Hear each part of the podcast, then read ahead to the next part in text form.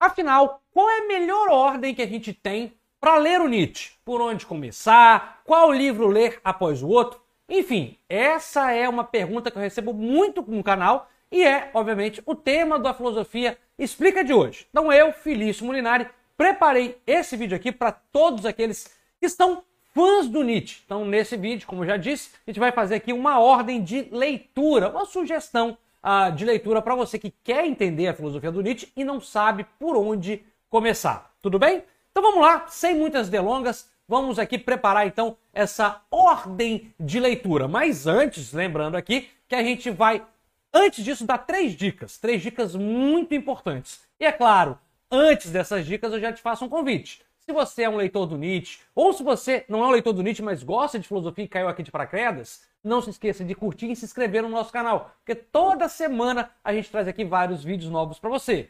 E se você quiser um vídeo especial, basta se tornar membro. Ou então ir lá também no meu Instagram, arroba Mulinari, que a gente troca uma ideia mais fluida, mais direta. Tudo bem? Então vamos voltar aqui à nossa ordem. Mas antes, como eu disse, vamos aqui dar algumas dicas valiosas para quem vai estudar Nietzsche. Então, a primeira dica diz respeito às traduções e às edições.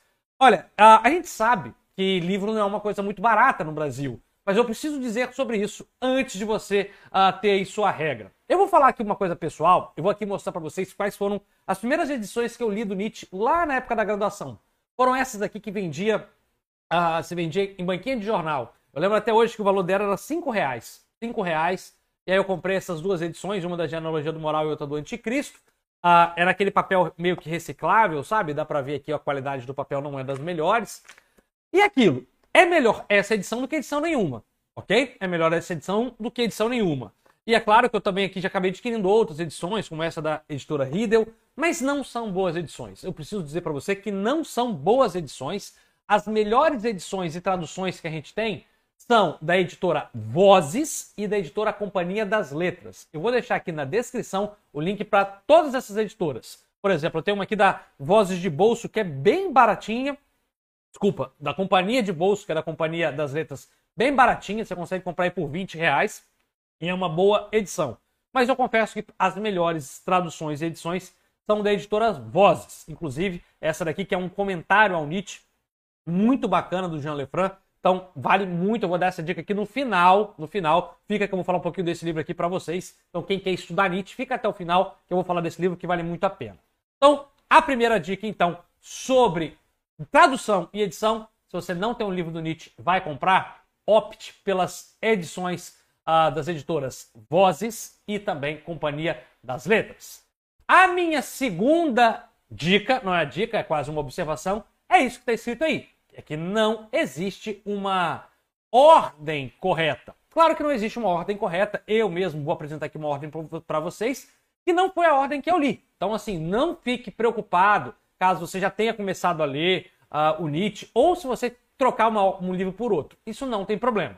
É claro que eu julgo, na, com meus 15 anos de academia, julgo que a, a, a lista que eu vou te passar aqui, a ordem, vai facilitar para você. Mas, como eu disse, a não seguir essa lista não impediu com que eu fosse um leitor assíduo de Nietzsche ou que eu tivesse compreendido a filosofia do Nietzsche. Então, aqui é só uma sugestão. Provavelmente, às vezes, você vai em outro canal ou vai encontrar na internet outras listas. Então, isso não é um problema. Ah, como eu disse, não há aqui uma, uma, só, ah, uma só dica, né? Uma só ordem de feitura. Mas tem uma dica que é valiosa. Uma dica valiosíssima que eu acho que isso todo mundo que estuda Nietzsche vai falar para você não comece pelo Assim Falou Zaratustra. O Zaratustra é de longe a obra mais difícil do Nietzsche. Primeiro porque ela não é escrita numa linguagem, uh, como eu posso dizer, aforística ou argumentativa. Traduzindo aqui para você. Ela é quase um, um, um, conto, né? É quase um conto, é quase uma obra de ficção, vamos dizer assim. Então, não é uma boa obra para você entender ali os insights. Já vou adiantar que a, o Assim Falou Zaratustra é a última obra última obra da lista. Então, eu diria para você ler ela por último. Só depois de você ter um bom conhecimento do Nietzsche é que você deveria ler Assim Falou Zaratustra, porque senão corre-se o grande risco de você não entender nada. Então, olha, eu acabei de falar, eu sei que não existe uma ordem correta de leitura uh, do Assim Falou Zaratustra, mas eu preciso ser franco com vocês. Desculpa, não existe uma ordem correta para ler a, a filosofia do Nietzsche, mas eu preciso dizer para vocês que o Assim Falou Zaratustra é quase consenso de que não se deve começar por ali. Tudo bem? Então vamos lá, vamos aqui então para nossa ordem ou da nossa sugestão de ordem, que vai ser feita da seguinte forma. Vamos lá. A ordem é essa aí que você está, então quem quiser já anotar, pode anotar, é mais ou menos essa que está aí. Eu julgo O Crepúsculo dos Ídolos a primeira boa obra para você começar. Ela também é escrita em aforismos, uh, então não é uma escrita argumentativa. O Nietzsche ele vai falar um pouco, mas eu gosto do Crepúsculo dos, dos Ídolos porque ele já vai desde o começo fazer uma crítica direta a Sócrates, a filosofia platônica. Então você já entende desde sempre o alvo do Nietzsche. Então, criticar essa filosofia platônica, que para ele está presente de Platão, Sócrates até os modernos, uh, faz você se situar bem na obra de Nietzsche. E essa crítica também vai continuar no Além do Bem e do Mal, no Humano Demasiado Humano e também na Gaia Ciência. São todos escritos em aforismos, né, uma escrita aforismática. Felício, eu não sei o que, que são aforismos. O que, que seria aforismos? Deixa eu pegar aqui minha edição aqui da Genealogia da Moral.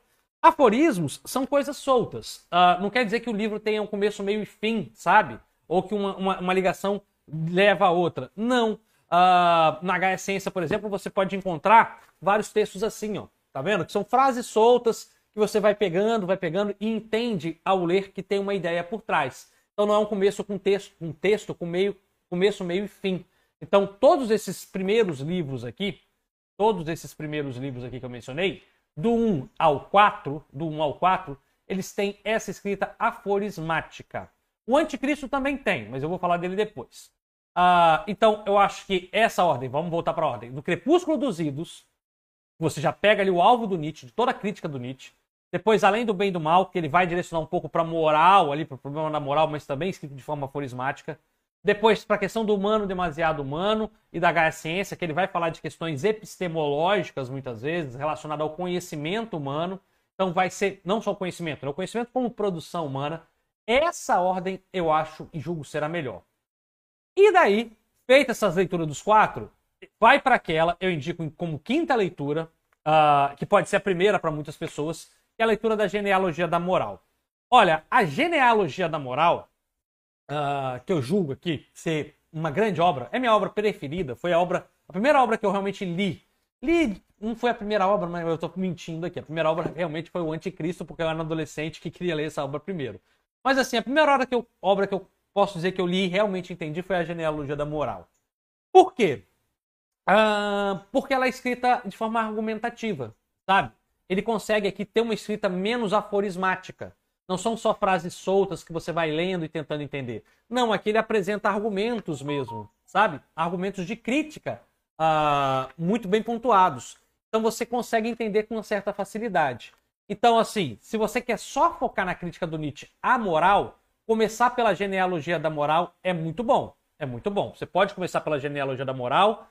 E se você quiser não só focar na crítica dele à moral, mas também a crítica dele à religiosidade, acho que lendo a genealogia da moral e o anticristo, você tem aí uh, um bom caminho, um bom caminho de leitura do Nietzsche. Volto a dizer, dá para ler só a genealogia da moral. Você vai conseguir entender uma certa, uma certa tranquilidade a crítica dele. Uh, mas é óbvio que esse caminho indo do, do, da, do Crepúsculo dos Ídolos até aqui dá uma visão mais completa. E aí, dito isso tudo, eu vou para aquilo que eu acho que é essencial para todo aluno. Então foque aí. Gravou isso daí? Agora se liga nessa dica que eu acho que é importantíssima para todo mundo que estuda. A dica de ouro: utilize comentadores de apoio. Sempre falo isso aqui no canal. Tem muita gente que vai direto às obras, tem muitos professores universitários que falam que você tem que fazer isso, ir direto às obras. Acho isso completamente improducente. Você pegar o Nietzsche, por exemplo, a Gaia Ciência e ir direto para ela, ou mesmo fazer como eu fiz. Eu era adolescente, peguei esse livro aqui, fui direto ao Anticristo. E, deixa eu ver, está tudo rabiscado, só que eu tinha mania de rabiscar de lápis, né? E fazia comentários. Você vai ler e você não vai entender, de fato. Você não vai entender de fato. Então, se eu tivesse 17, 18, 19 anos e quiser, se quisesse ler essa obra, a melhor forma é ler essa obra junto com um comentador. Principalmente porque quando eu li essa obra, eu não estava tendo aula de litígio, eu não tinha um professor para me ajudar a entender. Então, se você não é aluno da filosofia, se você não faz curso de filosofia, só um entusiasta, ou se você até faz, mas não está tendo aula do Nietzsche, ou mesmo se tiver, busque auxílio de um comentador. Porque aí você vai ler isso daqui, uma explicação do seu lado, para você não correr o risco de estar achando que está entendendo, quando na verdade não está entendendo nada. E vou deixar essa obra aqui na descrição, porque para mim é o melhor comentador de Nietzsche, um dos melhores comentários introdutórios de Nietzsche. Esse é do Jean Lefranc, muito bem pontuado. Então é uma obra que eu sugiro você realmente ter, ter ela na sua biblioteca, que eu volto e meio, eu volto aqui para dar aula, para rever algum conceito. Tem aqui toda toda a crítica do Nietzsche muito bem organizada, né? coisas que muitas vezes a gente não encontra na obra. Então, tem um comentador. Se não esse, pelo menos algum outro que te auxilie. Se não nenhum livro, pelo menos leia alguma coisa da internet para te ajudar. Então, essa é a ordem, como eu digo. A gente vai até voltar aqui para ela. Vamos lá voltar para ela? Essa é a ordem do Crepúsculo dos Ídolos, para você começar a entender um pouco da veia do Nietzsche, do que ele critica, depois passando para além do bem e do mal, humano demasiado humano. É claro que a gente deixou aqui algumas obras de fora dessa lista, uh, como o Nascimento da Tragédia, que eu julgo que é uma obra que só pode ler, só deveria ler depois da Gaia Ciência, por exemplo. Uh, e tá o caso Wagner também. Algumas obras ficaram de fora, mas eu acho que essas sete obras são essenciais para você entender de fato Nietzsche. Então, todas as obras que ficaram de fora daqui, todas elas que ficaram de fora, eu acho que você deve ler apenas depois da Gaia Ciência. Você pode até ali não seguir pela genealogia da moral, pelo anticristo, você pode ler o caso Wagner, se você quiser ter uma visão estética da coisa, genealogia da moral, é, o nascimento da tragédia. Mas essas quatro recomendações iniciais, para mim, são excepcionais. Você tem que seguir esta regra para facilitar para você. Tudo bem? Enfim, esse foi o vídeo de hoje. Espero ter te ajudado, auxiliado aqui uh, com esse vídeo. E se você gosta de filosofia, como eu já disse, não se esqueça de curtir e se inscrever no nosso canal, pois toda semana a gente traz aqui vários vídeos novos para você. É isso, eu sou o Felício Molinari, vou ficando por aqui. Tchau, tchau. Até a próxima!